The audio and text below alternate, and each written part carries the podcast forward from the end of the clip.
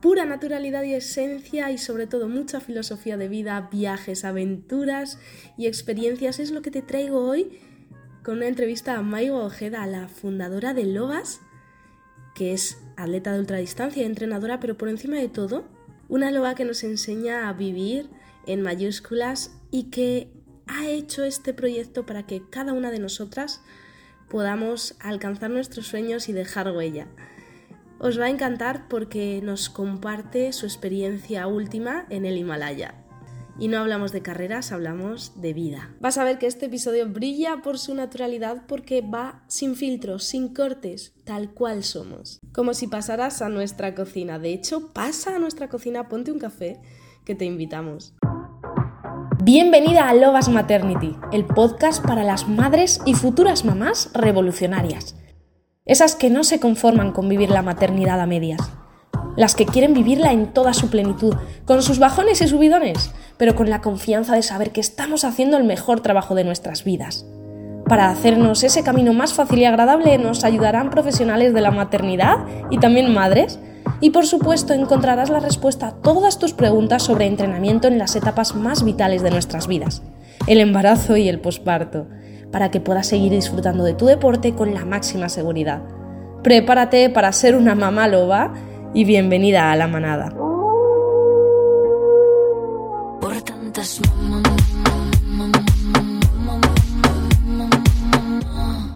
Maiwa, estamos otra vez aquí en el podcast. Pues sí. ¿Cuánto ha costado volver a juntarnos?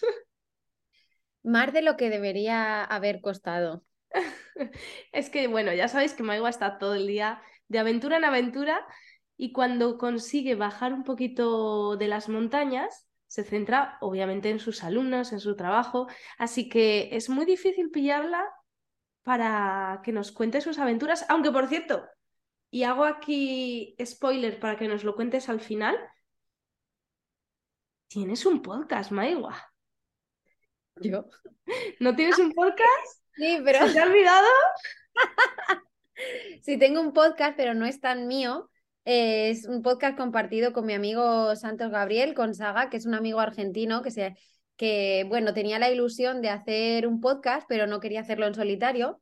Entonces, bueno, yo estoy ahí apoyándole y el podcast se llama Encordados.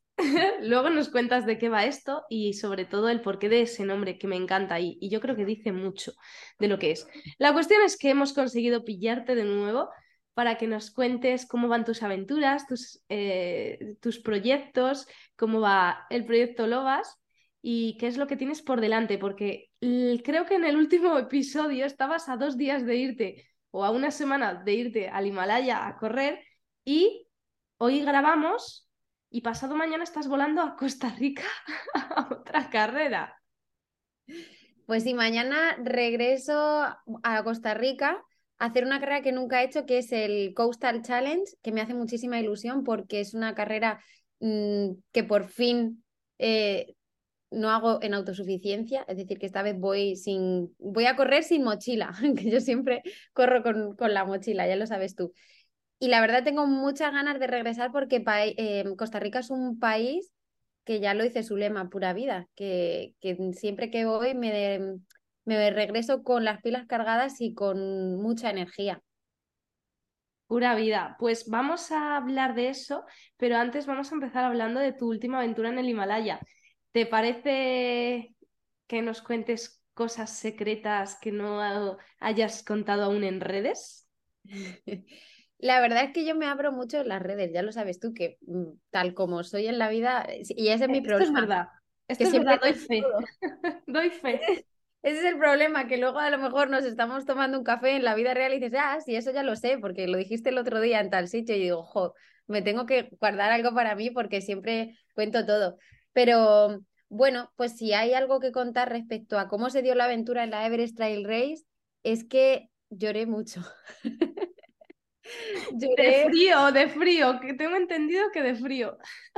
Pues lloré mucho em, porque sentí que físicamente no estaba lo suficientemente preparada para hacer esa carrera, porque mi cuerpo no respondió bien a la altura, no aclimaté bien y me dio rabia que sabía que era consciente de que tenía que hacer una buena aclimatación antes de ir a esa carrera y no lo hice.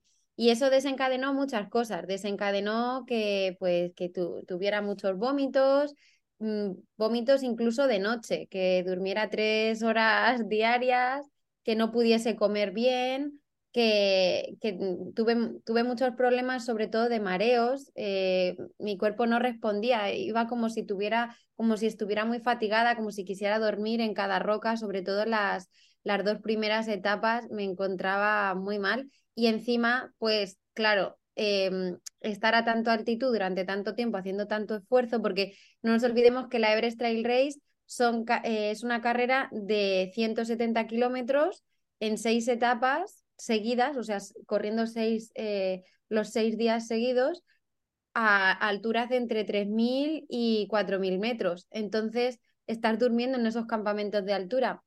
Y como mujer que soy, pues se me, eh, eh, la altitud me provocó que además me bajase la regla en medio de una carrera. De una carrera como esta, con las circunstancias que tiene, ¿no? Que estás ahí metida dentro del Parque Nacional de Sagarmata, a los pies del Everest, y allí no tienes opciones para pues mm, controlar mucho eso, ¿no? Pues para comprar lo que sea, mm, para ponerte, no sé cómo decirte. Para darte una ducha caliente, tampoco. Para darte una ducha caliente, mm, analgésicos, o en mi caso, que tú ya sabes que yo tengo epilepsia, ¿no? Tú pasé mucho miedo desde el momento en que sentí que me bajaba la regla, porque normalmente mis crisis convulsivas eh, suelen venir acompañadas de mis periodos menstruales. Entonces yo sabía que estaba más expuesta y eso me pasó en la cuarta etapa, a mitad de etapa. O sea que todavía me quedaba esa etapa y otras dos etapas más para poder culminar la carrera. Entonces, si hay algo que no he contado es que pese a que tuve muy buena actitud, me escondí mucho y es algo que he escondido mucho y lloré mucho. Además, fui en una circunstancia personal en la que estoy actualmente, pero ahora me lo tomo de otra manera, ¿no? En la que me sentía muy sola, ¿sabes? Como rodeada de mucha gente, eh, rodeada del amor de muchas personas que, que me quieren y me cuidan, pero con la sensación, que quiero incidir en que es solo una sensación, de que estaba completamente sola y, y abandonada en el mundo. Y entonces mm, yo creo que que ese es el, secreto, ¿no? Que pese a eso le puse muy buena actitud y que lloré mucho, me vino muy bien para drenar. Ahora volvemos al Himalaya porque lo que acabas de decir creo que es muy importante. En el anterior episodio nos hablabas de los orígenes de Lobas y lo que acabas de decir lo relaciono con eso porque tú fundaste Lobas para precisamente que las mujeres aventureras, deportistas o cualquiera que tenga alguna aspiración o sueño no se sintiera sola. Eso es, eso es. Y fíjate que mm, el sentimiento de, de, de soledad en realidad es hermoso. Y ahora estoy, por eso quería incidir, que ahora estoy en ese momento de soledad en el que vuelvo a sentirme hermosa. El problema, eh, o sea, en el que vuelvo a sentirme en paz, no hermosa. Eh, Rosa también, que por cierto, después de venir de el Himalaya, has hecho un cambio de look que me recuerdas a Pocahontas y estás salvaje, loba, imparable, potentísima, me encanta. Sí, porque necesitaba, allí me di cuenta que necesitaba hacer muchos cambios en mi vida para sentirme mm, feliz. Yo te digo que el, la sensación de, de soledad negativa, descubrí que era negativa porque traía consigo apegos que a pesar de que había intentado librarme de ellos, siento que mi cabeza y, mis emociones iban de no iban de la mano, ¿sabes? Y creo que por eso fue tan bueno drenar, por eso fue tan bueno no aplicarle tanta lógica, sino que el viaje a Everest Trail Race me sirvió para llorar y, para sacar fuera eso, darme cuenta de eso y decir, oye, es que lo que necesito es reconciliarme con el sentimiento de soledad. Es decir, bueno, mm, llevaba, mm, tú lo sabes, em, tres años compartiendo vida en pareja, de repente eso se acaba y para mí, pues ha sido difícil cambiar de casa, eh, soltar todos los sentimientos bonitos, también hubo sentimientos negativos, pero bueno, sobre todo los bonitos que, son por, los que recuerdas de manera positiva a esa persona. Y aparte yo tenía también otros apegos y sigo teniendo a las personas, ¿no? Tenía apegos, por ejemplo, con el fallecimiento de mi madre. Entonces, cuando el sentimiento de soledad viene acompañado de apegos em, de este tipo, por ejemplo, la muerte de mi madre no me dejó un apego negativo, me dejó un apego muy bello, pero que para mí genera dolor. Entonces, eh, ahora mismo estoy en un punto de paz porque estoy, cada vez que me vienen pensamientos del tipo abandono o soledad, mm, regreso a, recordar que porque son simples apegos y trabajo en ello utilizando mantras como hacen allí en el Himalaya, ¿no? Pues recordando cosas positivas que me ayuden a recordar que, o sea, diciendo en alto cosas positivas que me ayudan a, o que para mí son positivas, que me ayudan a recordar que la soledad es maravillosa. Y ahora mismo puedo decirte que estoy disfrutando plenamente de mi soledad. Estoy tan a gusto con la soledad que tengo que me da hasta miedo que alguien me la quite, que alguien me la invada. Estoy muy, muy tranquila en ese sentido. Luego te preguntaré por esas lágrimas que cayeron en la carrera, que me imagino que también habrán sido potenciadas por el sufrimiento físico que lo hubo. Pero ¿qué supuso para ti ir a Nepal, que al fin y al cabo, un país que ha sufrido tanto eh, con, con, los terremotos recientes que, que, lo asolaron, pero que es un pueblo que, que resurge constantemente de, de sus propias cenizas y que vive esta espiritualidad, que vive la muerte con tanta, con tanta uh, pasión y sobre todo con que, que naturalidad. sí, con esa naturalidad y, y que, mm, que lo ven con otros ojos a los occidentales. Eh, ¿No fue casualidad el que tú en ese momento en el que necesitabas resurgir tuvieras esa oportunidad de ir a correr a Nepal? ¿Qué te aportó esa cultura y, y cómo te sorprendió? Pues, por ejemplo, yo recuerdo cuando fui a Katmandú, em, uno de los sitios que visité fue el templo de Pasupatinat que es una zona muy turística y es curioso porque en realidad Pasupatinat eh, es un templo por el que pasa un río y es el lugar donde se crema a los muertos eh, de, mm, de las personas de allí, de los nepalíes. Y, mm, y la gente va eh, de visita turística a, como, como quien va aquí en España a lo mejor a visitar una catedral cuando lo que estás viendo realmente es bañar los cadáveres en el río, eh, las familias alrededor de sus muertos, mm, pues poniendo esas flores, em, recitando mantras, rapándose la cabeza. Eh, es muy curioso porque además, bueno, voy a explicar un poco cómo es esa ceremonia, porque yo creo que es curioso y a lo mejor interesa, ¿no? Para su patinar, cuando tú entras, em, vas a ver un río, que es el río no sé si me acuerdo bien, eh, yo me acuerdo por el arroz basmatic, el arroz del basmatic, algo así se llamaba el río. Eh, mm, te digo que a veces me bailan los nombres. Mm, si te eh, consuela, yo también estuve en Katmandú y no me acuerdo del nombre del río. y, y, al otro lado de, de la orilla están esos templos y altares hechos de, de troncos de madera donde se ponen los cuerpos. Entonces, ellos lo que primero hacen para honrar a sus muertos es limpiarles con el agua del río y encima ponen telas de colores. Y después dejan la cara al descubierto y lo suben, lo suben sobre ese altar y empiezan a recitar mantras y a girar en torno al, al fallecido, ¿no? Y le ponen, eh, le ponen flores, unas flores naranjas que son muy famosas allí, no sé si, son caléndulas, creo que sí que son caléndulas, pero no me acuerdo bien.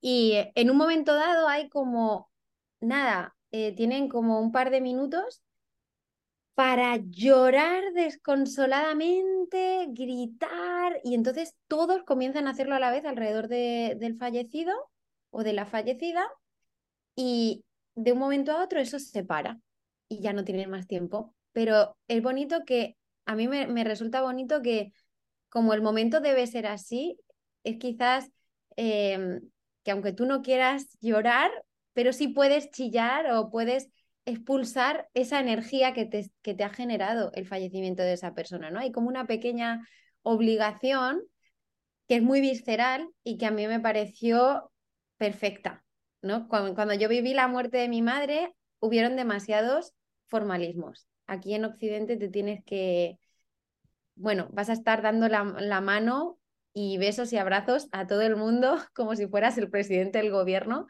cuando a lo mejor lo que agradeces es poder tocar a tu madre en lugar de tenerla detrás de un cristal, como hacemos aquí, ¿no?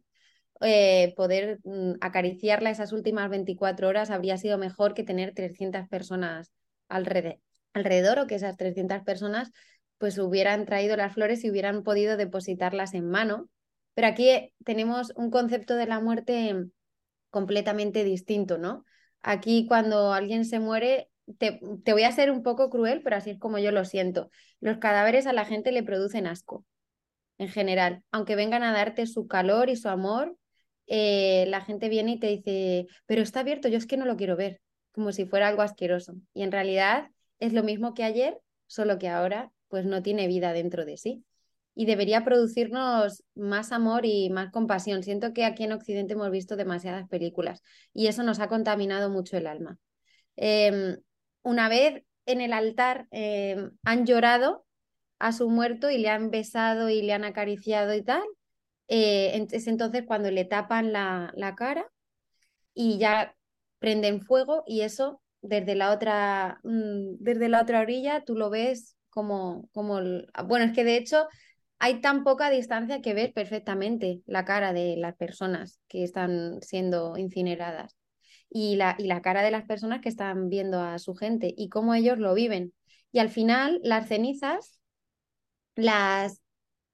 A ver, un segundo. ¿Me oyes, Vero? Te oigo, sí. Es que me ha entrado una llamada, perdona. Ah, bueno, Maigua solicitada, qué raro. Eh, pero atiéndela. No, no. O que entre al directo. que salude. Espera que sigo. Y al final. Esto, esto no es natural, este podcast es así, la vida misma. De hecho, fíjate que ni te he presentado, Maigua. Espera que lo cortamos, que, que si no se pierde el hilo. Aquí corten, ¿vale? Bueno, no, no vamos a cortar, vamos a dejarlo así. Que es bonito. Vale, pues no me es que... respóndela, respóndela. No, ya he puesto en modo avión. es que eh, son las dos de la tarde. Nadie debería llamarme a las dos de la tarde, simplemente respeto. Porque yo también como. Eh, bueno, te decía que al final cogen eh, las cenizas y las, y las tiran al río, las depositan en el río y también algunas alhajas y enseres de esas personas y algunos familiares, sobre todo los hombres, bajan al río, se lavan la cabeza, se rapan la cabeza y es una manera como de limpiar también, ¿no? De, bueno, pues te dejamos ir con este río fluyendo con el agua, dejamos aquí tus cosas, no nos apegamos a ellas y además nosotros mismos hacemos este cambio porque ahora vienen, soplan vientos de cambio y nosotros vamos a iniciar una nueva vida sin ti. Y yo creo que es una, em, todo esto está lleno de simbolismos y a mí en relación a pensar acerca del fallecimiento de mi madre me dio mucho que pensar. Porque en mi caso, eh, no sé si tú sabes, pero yo estuve en shock, yo no podía llorar, entonces no, podría, no podía sacar mis sentimientos fuera y, y tuvo mucho que ver con todo ese formalismo, esa burocracia de la que yo después me tuve que encargar, los roles que escogí, yo, yo nunca me desapegué, nunca le dejé ir en realidad. Y esto es triste para ella, eh, sea el plano en el que esté su alma, y es triste sobre todo para mí, que me quedo aquí eh, pensando que se ha ido a hacer un viaje y que volverá en, cualquier momento. Así que esa fue, yo creo que esa fue una de mis mm, primeros descubrimientos em, que realmente me hicieron sentir bien cuando, cuando estuve allí. Que la manera oriental, o al menos como lo hacen en Katmandú, en Nepal, mm, me, me resuena más la manera de, despedirse más natural. ¿Te, acuerdas que cuando estabas tratando de hablar sobre la muerte te decía, em, naturalidad es la palabra, ¿no? No estoy viendo un cadáver, que ya la propia palabra cadáver suena muy mal. Estoy viendo, pues, el cuerpo sin vida de mi amiga, de mi madre, de mi, mm, de mi esposo, ¿no? Em, y lo amo igual que si tuviera respiración. Y cuando se va, pues entiendo y comprendo que era tu momento de irte, aunque haya sido la circunstancia que sea, entiendo que ha llegado tu momento de fluir y de volver a la naturaleza, que es de donde viniste, y que yo tengo una nueva vida que hacer. Y a partir de ahí, pues pues bueno, luego aquí yo, yo, no he hablado con nadie de Nepal, ¿no? Esto es una visión, es una visión muy personal, pero creo que es un gran aprendizaje para nosotros, para los occidentales. Todo lo que sea mm, descubrir otras culturas siempre enriquece, pero sin duda Nepal es el destino que, del que nadie vuelve igual. Eh, te, cambia por dentro. O sea, no conozco a ningún viajero que no haya ido a Nepal y no haya vuelto de otra manera. No te voy a decir mm, mejor o peor. Mm, no, es que me deja sin palabras, es increíble. Y, y, es precisamente por esa espiritualidad, yo creo, que nosotros en Occidente rechazamos, ya no solo ante la muerte. Y recuerdo que antes de grabar me hablabas de los serpas, que es otra de, las cosas mm, que más llaman la atención cuando sales de la ciudad y te vas a, esas montañas y empiezas a hacer algún trekking o como en tu caso a hacer estas carreras y ves a esos nepalíes con esa fuerza eh, que no sabes de dónde ha salido esos cuerpos en esos cuerpos tan pequeños es, eh, ¿Puede ser esto otra de las cosas que más te chocase de tu viaje? Lo que me chocó es ver la manera en la que los occidentales veían a los Sherpas. Em, lo que yo me propuse firmemente antes de ir a Nepal fue solo, única y exclusivamente, ir sin expectativas, ni negativas ni positivas. A ver qué era lo que yo me encontraba allí qué sucedía. No quise ver nada, no quise aprender nada, no quise eh, tener que hacer un vídeo en el que yo fuese a explicar de todo como si yo supiera cosas. Quería ir sin saber absolutamente nada. Y esto me llevó a estar en conversaciones en las que yo me daba claramente cuenta que realmente yo había ido sin ninguna expectativa, intentando liberarme de toda esa visión mía occidental, em, porque me veía claramente reflejado en muchos comentarios que las otras personas hacían acerca de los Sherpas, ¿no? En el típico pobrecito, qué lástima, es que tú te crees con, con esas chanclas, tenemos que hacer algo para que esta gente mejore, el pobrecito, ¿no? Y para mí, estando allí, eh, claro, yo iba corriendo y me encontraba a los Sherpas con un cerdo gigante, eh, cuatro cajas de, leche y, y 17 bultos en la espalda y escuchando Shakira a tope en su radio y bailando, subiendo. o sea. Y, eso antes de, y eso antes de que se pusiera otra vez de moda Shakira. Antes, antes. sí, o sea, te digo Shakira porque fue la única canción que reconocí pero normalmente cuando les pasabas a los que tenían radio, que eran los que más contentos iban, porque esto es como todo en la vida.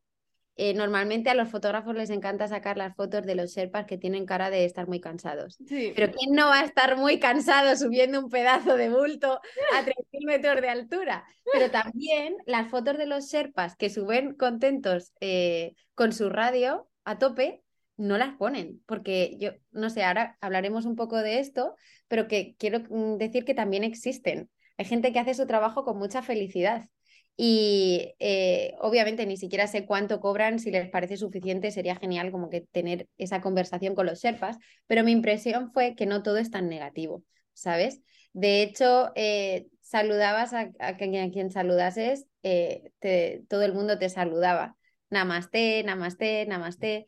Y, y era muy divertido ver a estas personas que normalmente tú ves aquí, mm, desde aquí tú piensas eso en el pobrecito y, y era divertido ver que, quizá divertido no es la palabra, no quiero ofender tampoco a nadie, pero sí me resultaban divertidas las, los serpas que iban subiendo esos pedazos de, de bultos, esa cantidad de cosas y, y, se, y iban partiéndose de la risa y bailando. Con... En fin, no sé, eso me llamó mucho la atención. Y creo que es el poder de ir, el poder ir sin expectativas te hace ver que no todo es blanco ni negro, no habrá gente que ejerza este trabajo de transportista, ¿no? Porque no nos olvidemos que los Sherpas son personas que transportan de un lado a otro dentro de, la cordillera del Himalaya. Personalmente yo mm, los he visto también fuera del Parque Nacional de Sagarmata.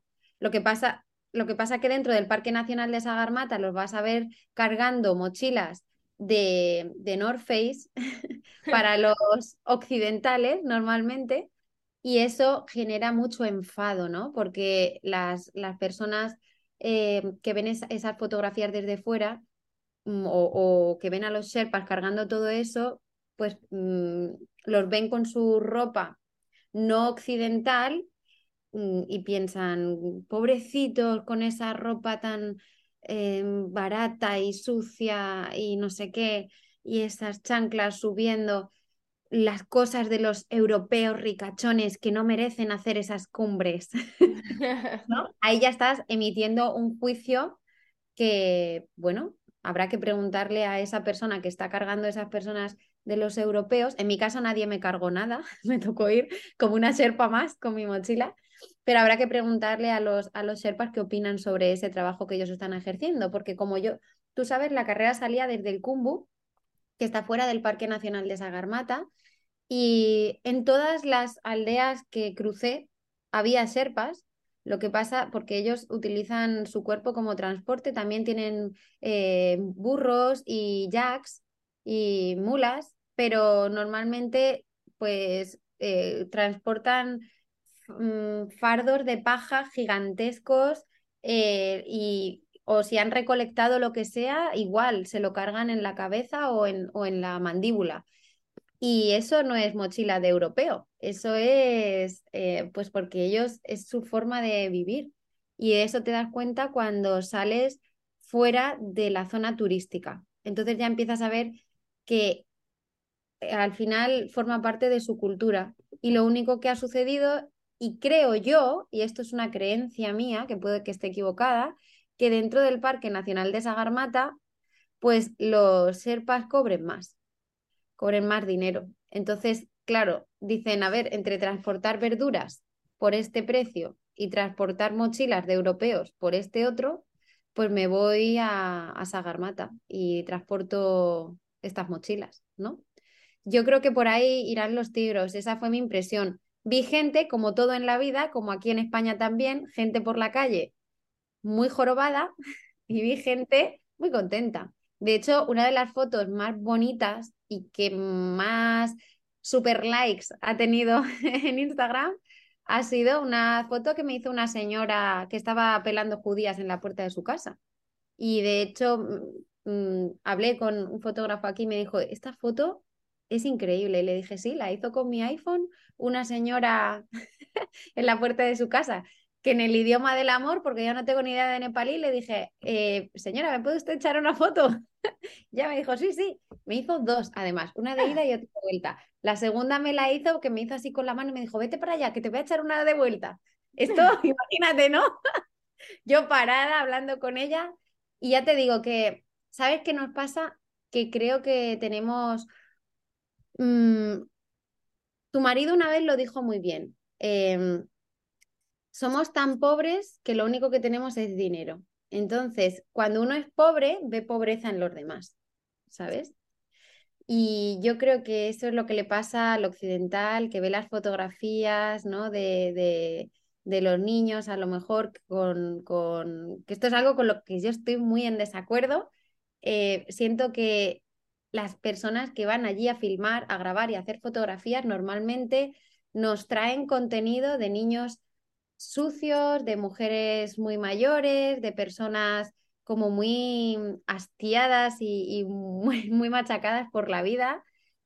Y no sé, quizás mis ojos vieron otra cosa, ¿sabes? Quizás no hay necesidad de mostrar a esa gente como si fuera pobre, porque yo no sentí que fueran pobres, simplemente sentí que tenían otra cultura y pues bueno, llevaban la ropa que llevaban, pero eso no, no nos hace más menos pobre, pobres en el, mayor, en el mejor sentido de las palabras, porque de hecho la señora con su mandil que me hizo la fotografía eh, tenía una casa a los pies de la Madablan, una de las montañas más bonitas del mundo. Me gustaría saber si alguien que esté escuchando este podcast tiene una casa con esas vistas.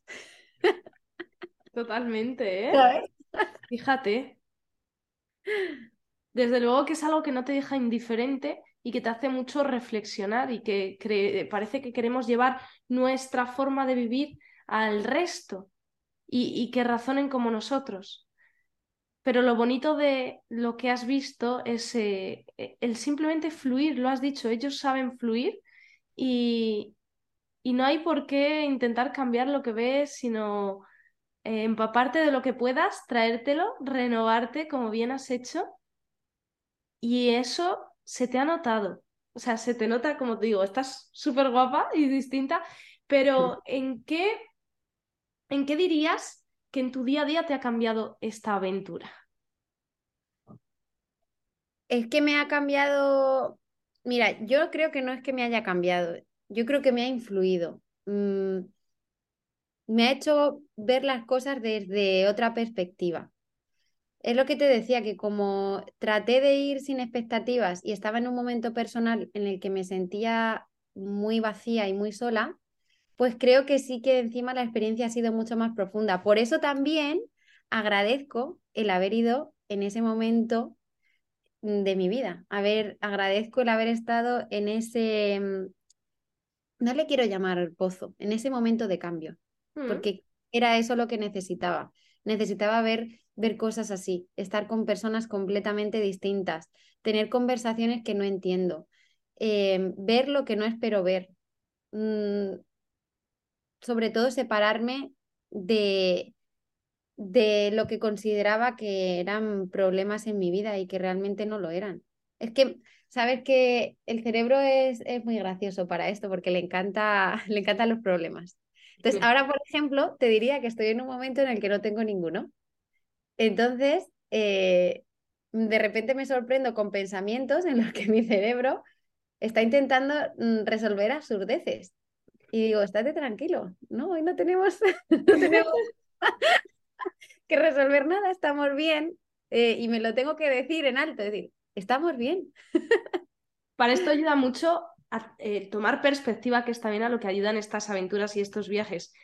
El salir de ti y verlo en tercera persona, como si fueras el director de una película, o mejor aún, como si fueras eh, eh, tu mejor amigo. Es decir, todos cuando un amigo nos cuenta sus problemas tenemos un consejo para darle. Pero cuando es al revés, es, parece que no hay otra salida. Bueno, pues vamos a salir de ahí, vamos a tomar esa perspectiva y Mm, quizá lo veamos de otra manera, quizá ese, programa, ese problema no es tan grande o quizá encontremos una solución o si no hay solución, pues eh, ¿para qué sufrir? Eso es, de hecho, mm, lo has dicho muy bien, ¿para qué sufrir? Es que no hay necesidad mm, de sufrir, pero siento que sufrir o estar tristes o toda esa clase de sentimientos negativos que normalmente rechazamos en realidad son geniales porque nos ayudan a crecer. Lo que pasa que como nuestra cultura está muy ligada a la religión cristiana, la religión cristiana tiene muchas cosas hermosas, eh, pero también hay algunas otras que bajo mi punto de vista han sido un poco tergiversadas, no voy a decir por la iglesia, sino por el paso de los años, por la perspectiva de las personas, como el teléfono escacharrado, ¿no? Entonces, em, estamos ligados a ciertas cosas como por ejemplo que eh, creer que la envidia es, es, algo negativo o la tristeza es algo negativo em, y que el sentimiento de culpa es lo perfecto cuando has hecho algo negativo. Entonces, desligarse de creencias que nos han sido impuestas porque no las hemos razonado desde que somos muy pequeños y que tienen que ver con nuestra cultura, es muy complicado. Es muy complicado entender que, que el sentimiento de culpa en realidad puede servirnos para crear cosas nuevas sobre él. Que el sentimiento, por ejemplo, de, de envidia es perfecto porque nos ubica, nos, nos da dirección, nos dice hacia dónde queremos ir. Si a ti te da envidia que esta persona está consiguiendo esto, no debes sentirte culpable por eso. Debes decir, ah, wow, lo que me pasa es que yo quiero hacer eso también. Y agradecer a esa persona el, el haber, el, el haberte descubierto eso, ¿no? Porque gracias a esa envidia has podido descubrir tu dirección y a lo mejor estabas un poco perdido. No sé, hay algunas cosas que para mí nuestra, o sea, yo, yo amo España, amo nuestra cultura, pero creo que es positivo porque lo decía Mark Twain, ¿no? Que no hay perspectiva sin distancia. Que creo que es positivo viajar porque te da esa perspectiva que tú lo decías ahora mismo también, mmm, que necesitas para ver las cosas desde otro prisma.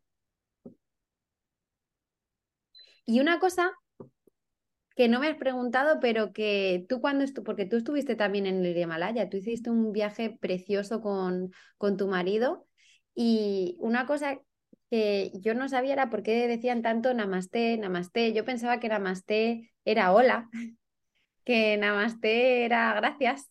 Y decía, ¿qué será namaste? ¿Qué será namaste? ¿Tú te acuerdas qué era namaste?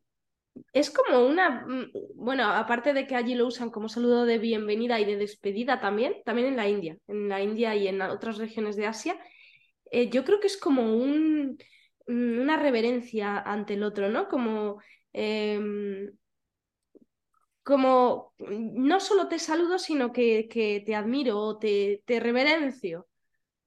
Eso es, eso es. Es como, digamos, como en la película de Avatar, cuando dicen te veo, te veo con los ojos del corazón, pues van por ahí los tiros. Namaste es un poco todo. Es gracias, es hola, es buen día, pero es sobre todo te veo con, con el alma. Mi alma ve a la tuya, ve a tu alma y la honra. Eso es lo que significa. Y por eso sirve para decir gracias, por eso sirve para decir hola, buenos días y adiós, porque namaste es mi alma ve la tuya y la honra. Y en, ese, en esa capacidad de honrar a tu alma es donde nosotros sentimos que está esa reverencia, ¿no?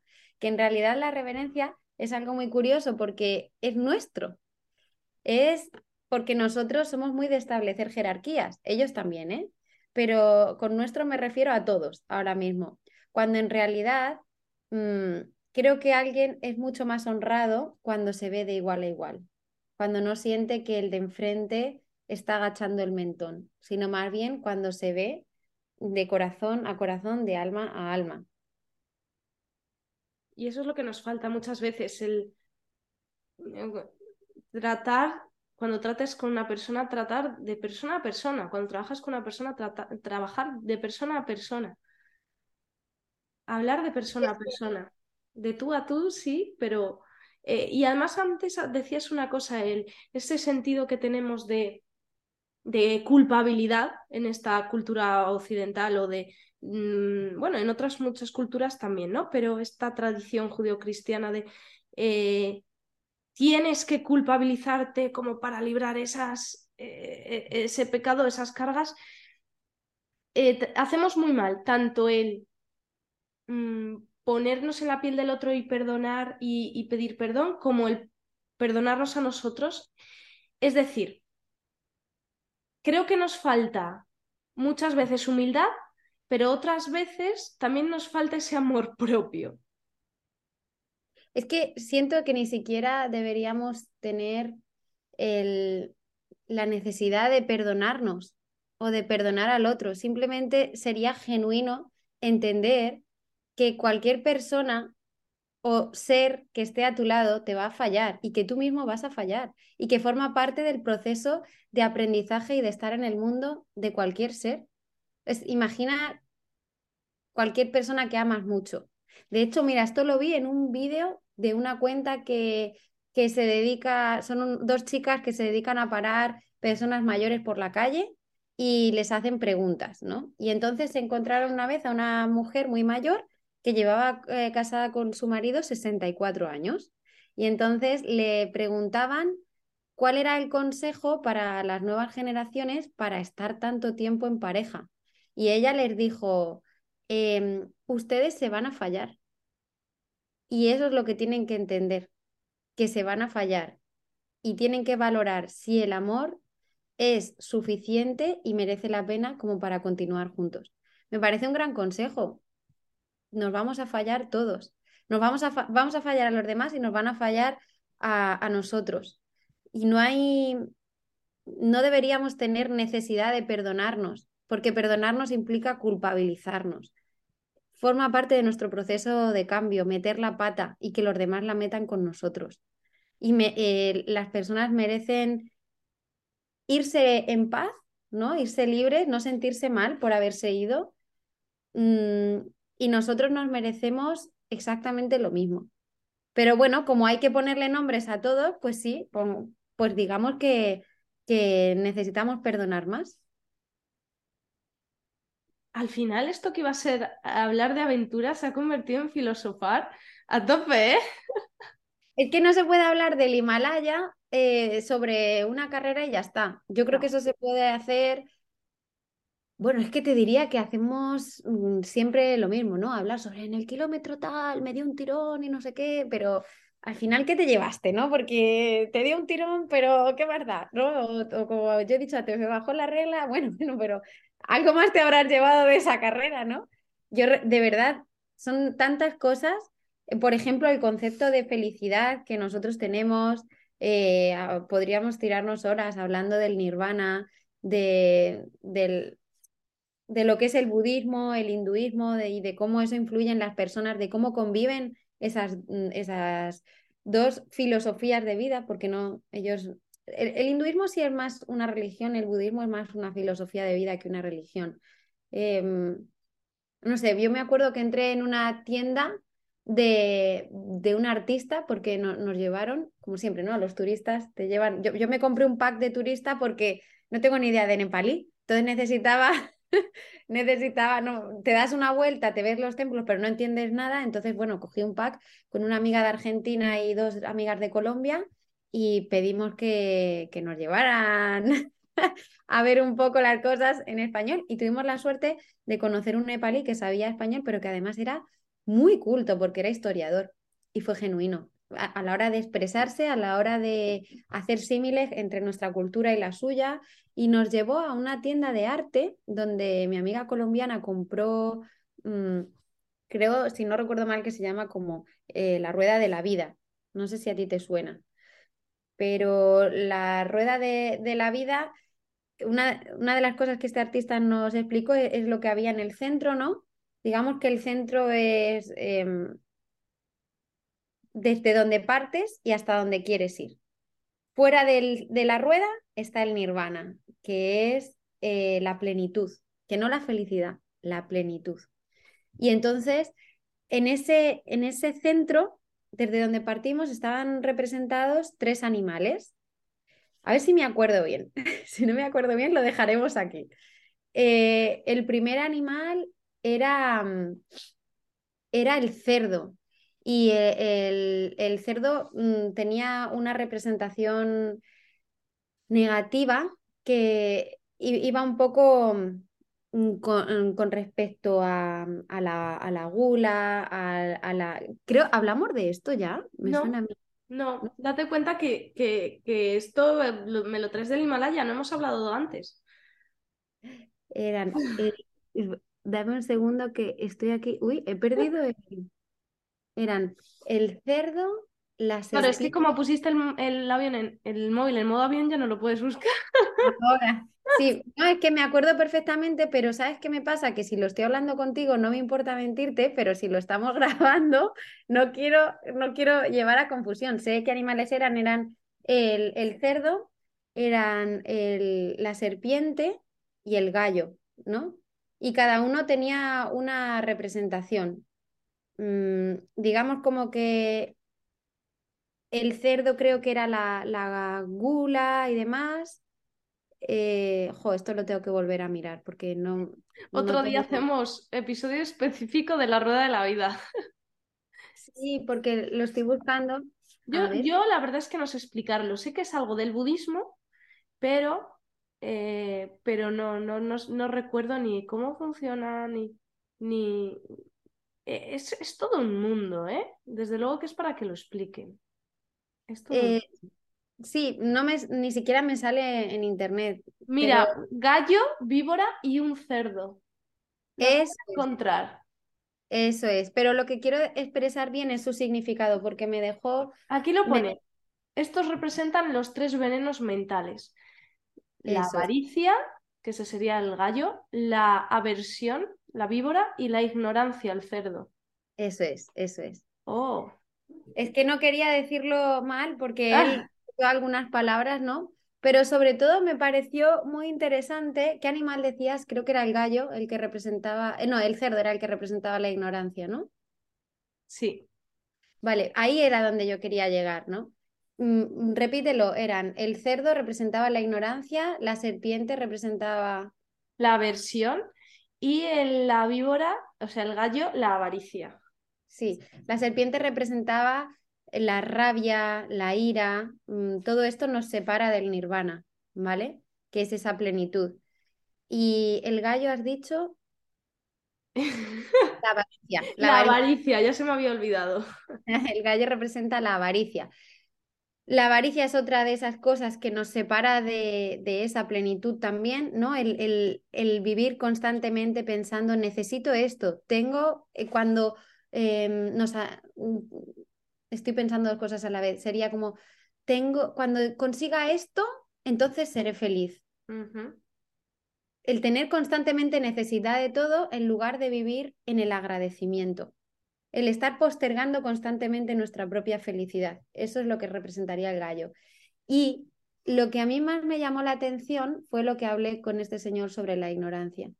Y es que me explicó que realmente la ignorancia no es aquel que no, aquella persona que no sabe leer o escribir, sino aquella persona que cree que lo sabe todo y que sus juicios son los más válidos, aquella persona que no es capaz de escuchar, aquella persona que no es, mm, que ha tocado techo, ¿sabes?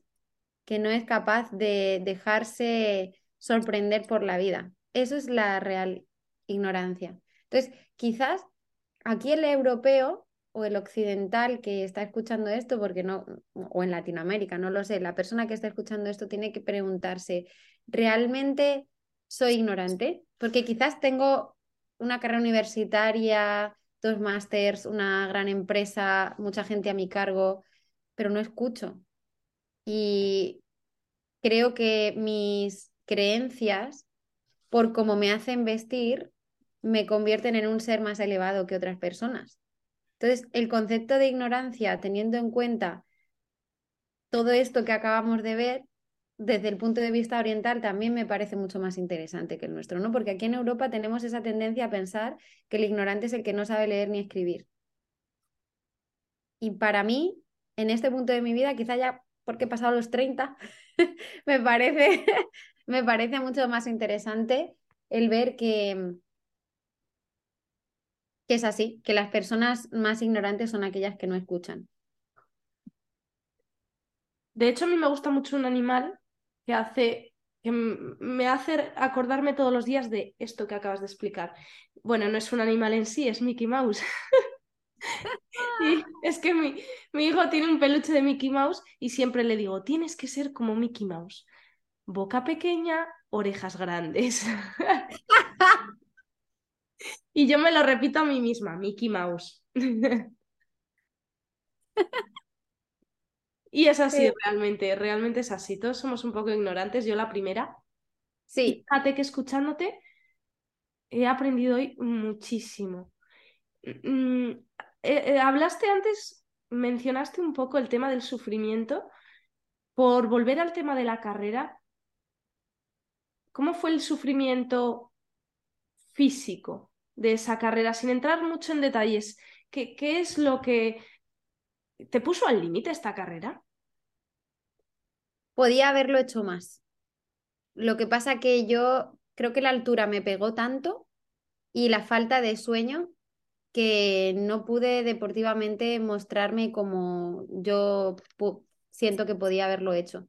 Pero también creo que no era mi misión en esa carrera. Creo que mi misión era esta otra, ¿no? Lo que acabamos de divulgar es mucho más interesante que, que si hubiera conseguido un premio y ya está. El mayor premio fue el haber vuelto con todas estas experiencias que contar, con todo esto que, que vi y no hemos hablado de los mantras, de qué significan, de, cómo son esas banderas de oración y su significado, de cómo son los templos. Hay mucho que hablar sobre esta cultura y lo haremos. Pero para no irme mucho de tu pregunta, a nivel físico eh, lo pasé bastante mal y ojalá no lo hubiera pasado tan mal. Pero es normal, es normal. Estás haciendo una carrera de 170 kilómetros con una mochila de autosuficiencia, Em, con toda la ropa de invierno, hace, hubo, temperaturas de menos 12 grados uno de los días, durmiendo muy mal, además casi todos nos, enfermamos. Hay algo allí que, que es común, lo llaman la tos del kumbu.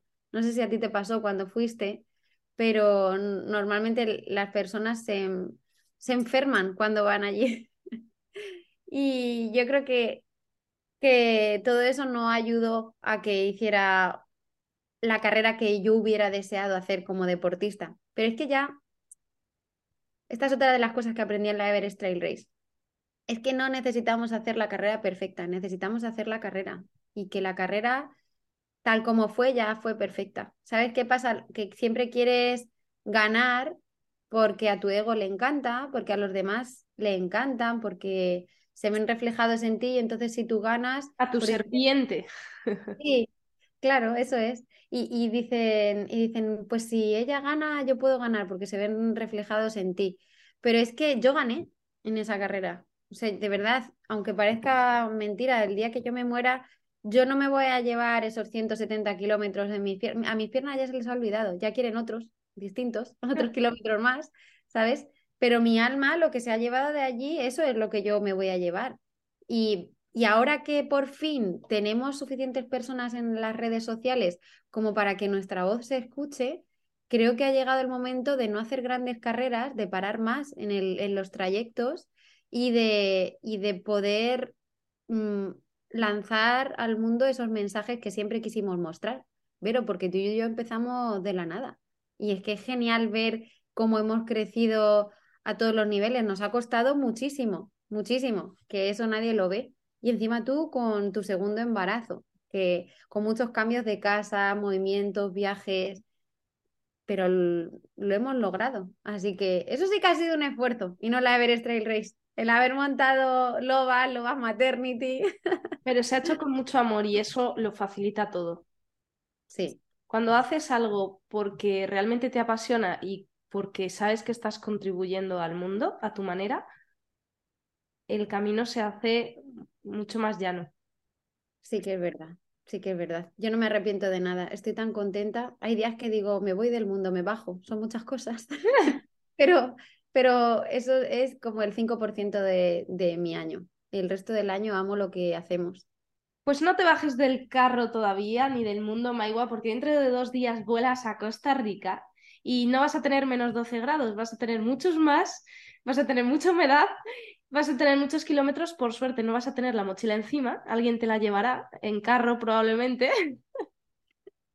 ¿Cómo, eh, cómo, cómo te sientes? Mm, físicamente sé que estás muy bien, porque te recuperaste muy bien de, del Himalaya y has estado entrenando muy bien, pero emocionalmente y mentalmente, ¿cómo vas? Físicamente no llevo calidad en el cuerpo, solo me ha dado tiempo a meter volumen, porque después de Himalaya fue en noviembre, pero a finales. Y yo regresé y estaba malita, tenía, eh, estuve como dos semanas enferma de, del pecho. Y entonces mm, al principio quise recuperar y luego no, no pude. O sea, sentía que no podía recuperarme porque pretendía entrenar. Entonces tuve que parar en seco y decir, cuando haya sacado esto ya, ya me pongo.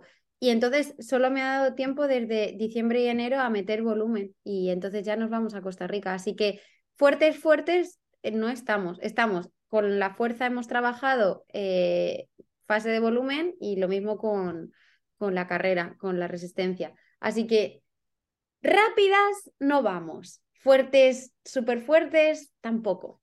Pero vamos. y yo creo que al menos, bueno, al menos no, seguro 100%, aguantar la carrera la, vamos a aguantar bien y vamos a volver sin mayor problema. O sea que eh, no es ninguna locura que vayamos en esta época, ¿no? Pero es que Costa Rica siempre es demasiado pronto en el calendario, porque allí si no te va a pillar lluvias torrenciales, que ya un año nos pilló. Y luego a nivel emocional, pues es que ahora mismo estoy muy en paz, estoy muy tranquila, tengo mucha ilusión de regresar y, y quiero volver a hacer el mismo ejercicio que hice en la Everest Trail Race, de, de volver a ir sin expectativas, porque esta vez voy a la parte sur va a haber carreras de, o sea, va a haber personas de muy diferentes nacionalidades, entonces me gustaría poder tener la oportunidad de hablar con esas personas y cuando acabe la carrera de viajar un poco por Costa Rica, porque siempre me, pongo a correr, pero viajo muy poco, he viajado muy poco por el país. Así que a ver qué nos encontramos y, de igual manera. Además, en Costa Rica es más fácil conocer la cultura porque hablamos el mismo idioma, aunque hay algunas zonas de Costa Rica, sobre todo en la zona suroeste, no, perdón, en la zona sureste, que son muy frondosas y ahí aún quedan algunas, mm, no sé si decirle tribus, no, más bien comunidades que, pues, que conservan su lengua, que, que protegen su, su, cultura de antes de que hubiese esa colonización española, ¿no? Eso siempre que vas a Latinoamérica, ahí siempre estamos señalados. No, yo no había nacido, lo siento mucho. Yo creo que no. Eh, a ver, la mayoría, de hecho, de tus, no sé si la mayoría, pero gran parte de tu comunidad es de Latinoamérica, Maigua. Y, y si tuvieran ese rencor ahí, eso no pasaría. Pero la broma, la broma existe.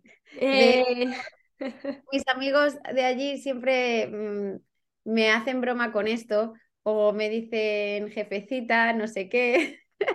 pero, pero bueno, ya está. Así que la historia es la historia. Además, me acuerdo cuando fui a Ecuador, estuve hablando con un señor igual que sabía muchísimo de historia y de la historia de Quito y me hizo llorar muchísimo. No, no porque él me quisiera hacer llorar, sino porque la verdad que eran otros tiempos, obviamente, y las cosas que sucedieron allí fueron terroríficas, o como lo vivieron las personas en Ecuador. Le debemos mucho a Ecuador, ¿eh? Y sí, le debemos mucho a Ecuador. Y tenemos que aprender mucho más de los ecuatorianos. Aquí en España siento que somos muy ingenuos respecto a lo que los ecuatorianos tienen para aportarnos y para regalarnos. Yo creo que si alguien está escuchando este podcast, que se siente a hablar con alguna persona de Ecuador el próximo día cuando la encuentre y que le cuente cómo es su país, cómo son sus costumbres, em, porque hay mucho que aprender de las personas de Ecuador. Nos lo apuntamos. me estaba acordando de tu amigo, he hecho un silencio porque me estaba acordando de tu amigo Edwin de Ecuador, que, que bueno, es un atleta Mm, ya, ya hablaremos de esto otro día porque nos podemos aquí entretener muchísimo, pero bueno, que es que es verdad que en todo el mundo al final encuentras cada personaje mm, con el que te puedes morir de la risa, pero del que puedes aprender tantísimo, tantísimo. Me río porque es que Edwin se mete... Mm, Edwin es eh, el, mejor ultra atleta de ultradistancia que pueda haber y encima lo hace descalzo, o sea... Sí, por, por, lo del terremoto de Ecuador, porque él, él, es de Pedernales y entonces cuando hubo el terremoto, al principio durante el primer año, muchas personas ayudaron y al final, claro, ya las ayudas dejaron de llegar y él se dedica a eso para conseguir alimentos para su pueblo. Pero piensa que igual que España, eh, que no es lo mismo un andaluz que un eh, vasco, pues lo mismo sucede en Ecuador. No es lo mismo una persona de Ambato que una persona de Pedernales, que una persona de Quito. Por ejemplo, Daniela Sandoval es de Quito, que Daniela Sandoval es una gran amiga, es la record woman de ascenso y descenso de la Concagua y ahora está intentando hacer el mismo récord en, en la montaña más alta de su país, que además es el punto más cercano al sol, su cumbre, que es el Chimborazo. Entonces, eh, hay grandes diferencias. Por ejemplo, Daniela es em, pues más tranquila y Edwin pues es muy divertido. Por eso me reía tanto. Lo sé, lo sé. Desde luego que lo que te encuentras en el mundo es maravilloso, de todo se aprende y de todo el mundo se aprende, también de tu vecino, aunque eh, quizá no te hayas parado a, a, decirle más que un qué tal formal. No, oye, de verdad, ¿qué tal? ¿Cómo estás? No me vale el típico bien. De todo el mundo se puede, se puede aprender y yo he aprendido muchísimo de ti, Maiwa, así que te agradezco que te hayas abierto tanto te preguntaba al principio por el podcast de Encordados. Cuéntanos rápidamente y terminamos con esto. Pues Encordados es un proyecto de mi amigo Saga, que es argentino y está viviendo aquí en Málaga. Eh, él es de Salta, pero bueno, estudió ingeniería, ingeniería, nuclear y se dedica a hacer ultra, ultra trail. Y, y Encordados es un podcast que está dedicado básicamente a conectarnos con nuestra comunidad, a hablar sobre viajes, sobre cómo, cómo calendarizamos estos, estos viajes por el mundo, cómo hacemos para, mm, para financiar esos viajes.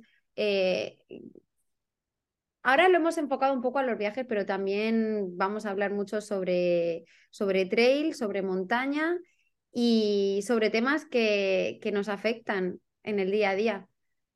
Eh, encordados en realidad se llama así porque, no sé si muchas personas lo saben, pero cuando una persona se encorda a la otra en la montaña, como que pone en sus manos la vida, mm, su propia vida, ¿no? Porque al final eh, para eso sirve encordarse, ¿no? Para que si tú te caes, la otra persona rápidamente te coja y no te mueras. Pero al final tú puedes arrastrar a la otra persona, ¿no? Entonces le pusimos este nombre porque queríamos hablar no solo de, de, montaña y de viajes, sino de cosas que nos afectan también como deportistas, de cosas que están sucediendo en el mundo, de actualidad o simplemente de cosas que nos afectan eh, como personas. Porque es cierto que cuando hacemos, mmm, cuando ofrecemos, nos ofrecemos o ofrecemos una charla, a los deportistas siempre se nos obliga, entre comillas, a hablar de deporte pero nadie nos pregunta realmente por cosas como la de hoy, ¿no? Vamos a hablar un poco sobre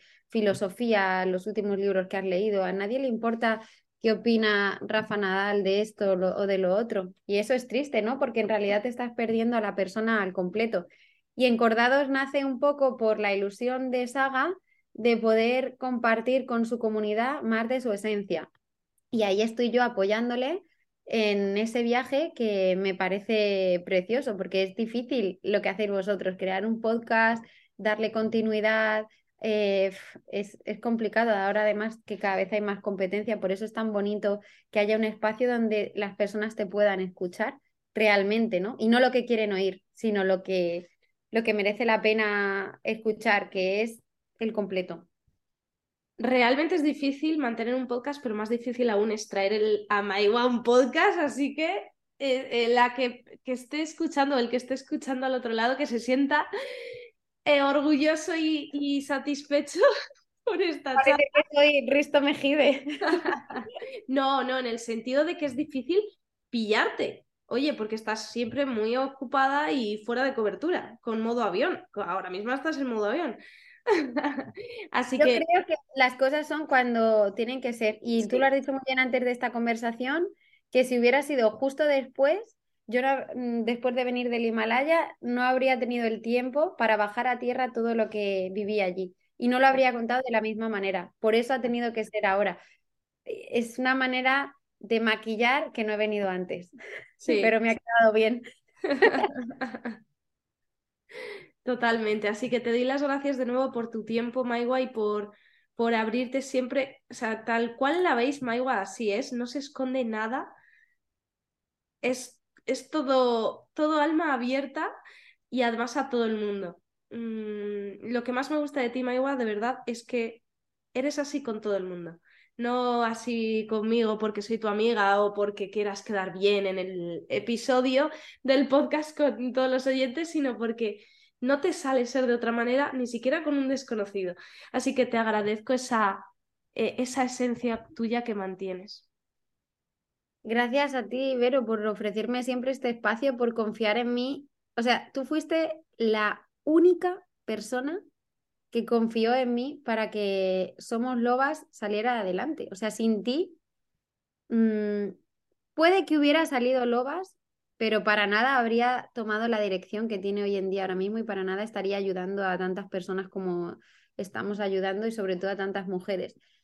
Así que gracias no solo por la charla de ahora, mm, ya sabes, bueno, yo es que sé, para quien nos esté escuchando, yo se lo digo todos los días, pero gracias por estar a mi lado, porque es que de verdad Mm, para mí eres un soporte anímico tan importante que no importa cuándo sea que nos juntemos, para mí eres demasiado vital. Y esto es un apego muy fuerte, ¿eh? Me lo tengo que trabajar. Te tienes que volver al Himalaya para olvidarte. Tengo que irme al Himalaya, necesito, hay un reel muy divertido que dice, necesito ir a pensar unas cosas a Cancún. a Cancún. Esto es como yo cuando me quiero echar una siesta y no sé muy bien cómo, cuando estoy con más gente y no sé, a mí me vale con 10 minutos de siesta, pero la necesito. Y digo, oye, perdonadme, que voy a meditar un segundo. Ah, bueno, voy a meditar, sí, y me voy a, a dormirme 10 minutos. Y, y sí, sí, sí, sí. Eh, bueno, lo dicho, muchísimas gracias. Gracias a, también al que está detrás de, este podcast escuchando por vuestro apoyo, porque sois parte de Lobas también. Y nos vemos en otra. Ya nos contarás a la vuelta de Costa Rica. Muchísima suerte. Muchas gracias a ti, Vero, y a todos. Os mando un besito y un abrazo enorme y mucho amor. Nos vemos en otra. ¡Lobas! ¡Somos lobas! Qué divertido todo. Joder, me estoy torrando. Tengo el sobaco. Esto lo grabo. Mil gracias por haber llegado hasta aquí. Como ves, ha sido pura naturalidad para que captes la esencia de las lobas. Y recuerda que si estás embarazada o en proceso, o incluso si ya has dado a luz, en la descripción del episodio te cuento cómo poder seguir entrenando en estas etapas vitales de forma segura tanto para ti como para tu bebé y sobre todo para que ganes esa confianza que te va a devolver la libertad en tu maternidad. Prepárate para ser una mamá loba y bienvenida a la manada. Por tantas